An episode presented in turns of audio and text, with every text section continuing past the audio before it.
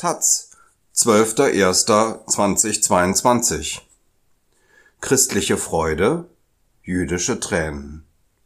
83 Jahre lang blieben die Tora-Rollen der Görlitzer Synagoge verschwunden. Nun sind Fragmente wieder aufgetaucht. Viele Görlitzer sprechen von einem Wunder. Wundersam ist allerdings, dass Juden zur Präsentation der Schriftrolle gar nicht eingeladen wurden von Thomas Gerlach. Im Rathaus von Görlitz gab es am 16. Dezember 2021 eine denkwürdige Zeremonie. Im holzgetäfelten Ratssaal präsentiert der Leiter des Ratsarchivs die Fragmente einer Torarolle. Die Görlitzer Synagoge ist erst im Juli 2021 nach Jahren der Restaurierung als Kulturforum eröffnet worden bis zu jenem Tag im Dezember gingen alle Görlitzer davon aus, dass die Pergamentrollen mit den ersten fünf Büchern der hebräischen Bibel am 9. November 1938 bei dem Brand im großen Kuppelsaal zerstört wurden. Das Feuer wurde damals schnell gelöscht. Die Synagoge blieb weitgehend unversehrt. Die Torarollen allerdings waren verschollen. Ein ehrfürchtiges Staunen so die Sächsische Zeitung, ergreift die Anwesenden, als die Fragmente dem Oberbürgermeister Octavian Ursu und dem sächsischen Ministerpräsidenten Michael Kretschmer, beide CDU, präsentiert werden. Der Ratsarchivar spricht von einem Wunder.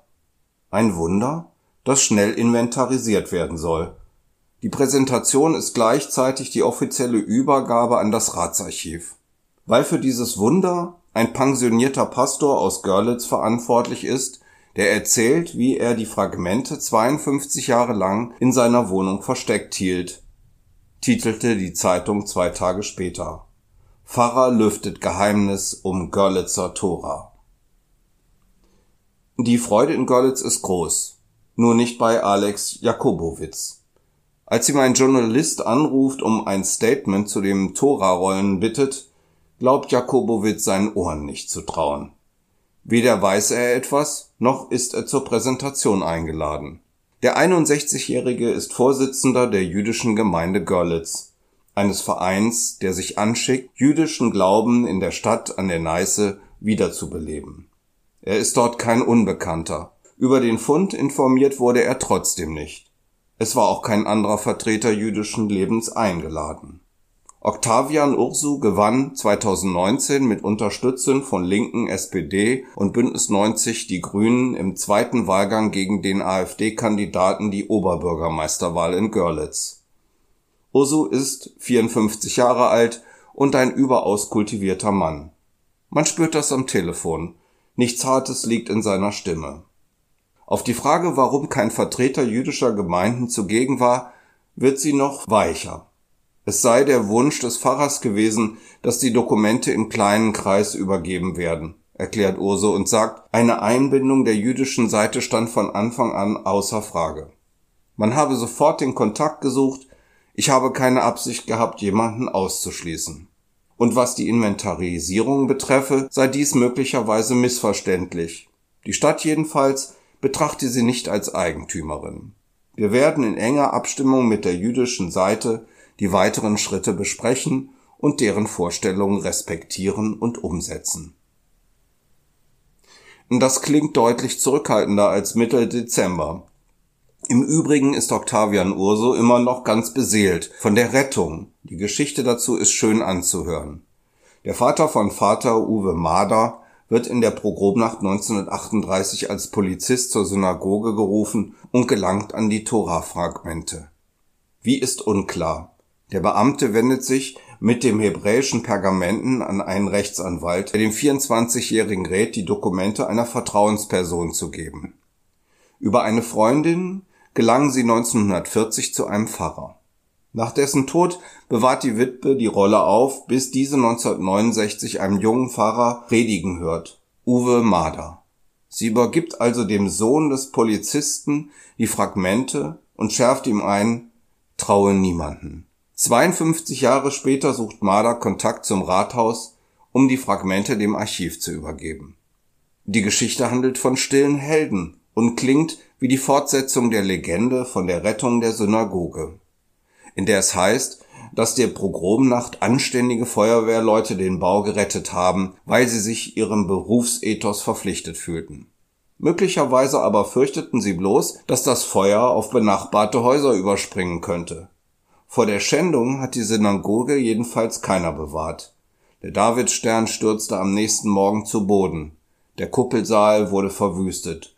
Und irgendwo stand in der Nacht ein Polizist mit Teilen der Torah-Rolle in der Hand. Uwe Mader wird am Telefon kurz angebunden. Der Ton ist kühl. Alles, was er zu sagen habe, habe er der Öffentlichkeitsbereit mitgeteilt. Daher solle nichts zitiert werden aus dem Gespräch. Das ist nicht allzu schwer. Die Widersprüche sind nach dem Telefonat jedenfalls nicht kleiner. Warum hat er die Fragmente erst jetzt öffentlich gemacht? Mader redet in der sächsischen Zeitung vom Schweigegelübde und davon, dass er erst im OB Ursu und dem Archivar vertrauenswürdige Personen gefunden habe. Der OB allerdings ist schon mehr als zwei Jahre im Amt, der Archivar seit 1998. Dass Mader zu DDR-Zeiten die Torah-Rollen versteckt hielt, begründet er in der jüdischen Allgemeinen mit der israelfeindlichen SED-Politik.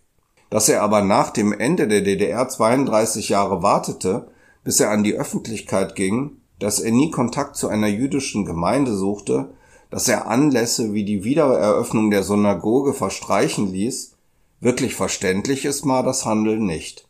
Vielleicht ist er ein Mensch mit tiefem Misstrauen gegenüber allem und jedem gegenüber jüdischen Gemeinden, der eigenen Kirche und staatlichen Institutionen.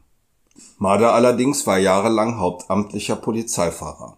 Es stinkt schon ein bisschen, sagt Alex Jakobowitz. Mit seinen Zweifeln an dem Epos und mit seiner Empörung über die Taktlosigkeit, die Fragmente ohne Vertreter jüdischer Gemeinden zu präsentieren. Hätte der Vorsitzende der jüdischen Gemeinde in Görlitz die Feierlichkeit schnell beendet. Jakobowitz spricht auch nicht von Rettung, sondern von Raubgut. Schließlich seien nach dem Novemberprogramm liturgische Geräte auch als Trophäen mit nach Hause genommen worden. Die Eigentumsverhältnisse sollten schnell geklärt werden. Die Jewish Claims Conference, JCC, vertritt die Rechte einstiger jüdischer Eigentümer und deren Nachfahren, auch um den Besitz ehemaliger Gemeinden. Rechtsnachfolger der Görlitzer Gemeinde wurde nach 1945 die Gemeinde in Dresden. Jakobowitz ist ins Taz-Café gekommen.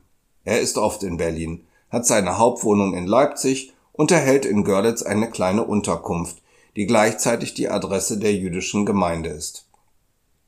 Keine Körperschaft des öffentlichen Rechts, sondern ein Verein. Es gibt nicht wenige in Görlitz, die an der Existenz dieser Gemeinde zweifeln und die erwarten, dass sich die Mitglieder der Öffentlichkeit vorstellen. Sich in seiner Stadt oder sich in einer Stadt als Jude zu bekennen, in der bei der letzten Bundestagswahl ein Drittel für die AfD stimmte, sei ein bisschen viel verlangt, findet hingegen Jakobowitz. Wenn man ihm misstraute, hätte die Stadtspitze doch den Landesrabbiner Scholt-Baller aus Leipzig zur Präsentation der Fragmente hinzuziehen können. Der Rabbiner hätte auch gleich ihre Qualität prüfen können. Wäre es nicht großartig, neue Schriftrollen für die jüdische Gemeinde in Görlitz zu schaffen, als gemeinsames Projekt und mit Spenden finanziert? sowie in Erfurt, wo die Gemeinde erst im Herbst eine neue Torahrolle erhielt, finanziert aus Spenden der katholischen und evangelischen Kirche? Teile der Fragmente ließen sich möglicherweise in die neue Torah einfügen. So wie bei der Dresdner Frauenkirche auch Sandstein der Ruine eingefügt ist. Jakobowitz 1960 in New York geboren, ein Virtuose am Xylophon und in Israel theologisch ausgebildet, fand auf verschlungenen Wegen nach Görlitz. 2008 stand er erstmals vor der Synagoge und hörte das Echo der Gläubigen, die in dem Haus gebetet haben. So hat er es im letzten Sommer erzählt. Es muss in seinen Ohren wie ein Auftrag geklungen haben. Mehr als 200 Mitglieder der Gemeinde wurden in der NS-Zeit ermordet. Andere suchten den Freitod. Die mit dem Leben davonkamen, wurden zerstreut.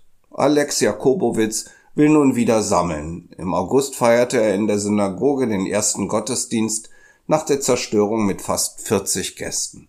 Die Einsicht, dass es Jakobowitz ernst meint, setzt sich jetzt offenbar auch im Görlitzer Rathaus durch. Am vergangenen Freitag meldet die jüdische Allgemeine, dass der Landesverband der jüdischen Gemeinden Sachsens und Landesrabbiner Scholt Balla den Aufbau einer Gemeinde in Görlitz unterstützen wollen. Dazu werde es Gespräche mit Oberbürgermeister Octavian Urso geben. Außerdem werde der Landesrabbiner die Torah-Fragmente auf ihre Echtheit prüfen und klären, ob sie als Teil einer neuen Tora-Rolle genutzt werden können. Alex Jakobowitz hat sie bereits geprüft. Am selben Tag, als die Torah-Fragmente präsentiert werden, rast Jakobowitz nach Görlitz und beugt sich am nächsten Morgen über die Schriften des Genesis, Teile des Buches Numeri und aus dem Deuteronium, die zehn Gebote.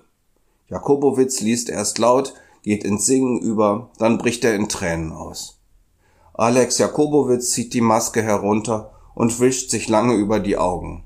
Mag die allgemeine Freude in Görlitz auch groß sein, Tränen hat nur einer vergossen. 700 Jahre jüdisches Leben in Görlitz. Die Anfänge. Zeugnisse jüdischen Lebens in Görlitz reichten bis ins frühe 14. Jahrhundert zurück. 1325 gab es eine Synagoge. Bald darauf wurden die Juden wieder vertrieben. Der Untergang. 1850 gründet sich die Görlitzer jüdische Gemeinde. 1911 wird eine Synagoge mit Platz für 700 Gläubige eingeweiht. Am 9. November 1938 wird sie angezündet, das Feuer aber gelöscht. Unter den Nazis wird die Gemeinde vernichtet. Bei Kriegsende leben noch zwei Juden in der Stadt. 1963 kommt die Synagoge im städtischen Besitz und verfällt. Der Neuanfang. 1991 beginnt die Sanierung der früheren Synagoge. Am 12. Juli 2021 wird das Kulturzentrum Synagoge Görlitz eröffnet. Das Gebäude kann besichtigt werden, aber auch als Veranstaltungsort gemietet werden. 2004 gründen jüdische Gläubige in Görlitz in der Rechtsform eines eingetragenen Vereins eine Gemeinde. Am 20. August 2021 feiert sie in der Synagoge erstmals Gottesdienst. Mit Spenden aus der Gemeinde und ihrem Umfeld soll 2022 der Davidstern auf der Kuppel zurückkehren, der in der Pogromnacht zerstört wurde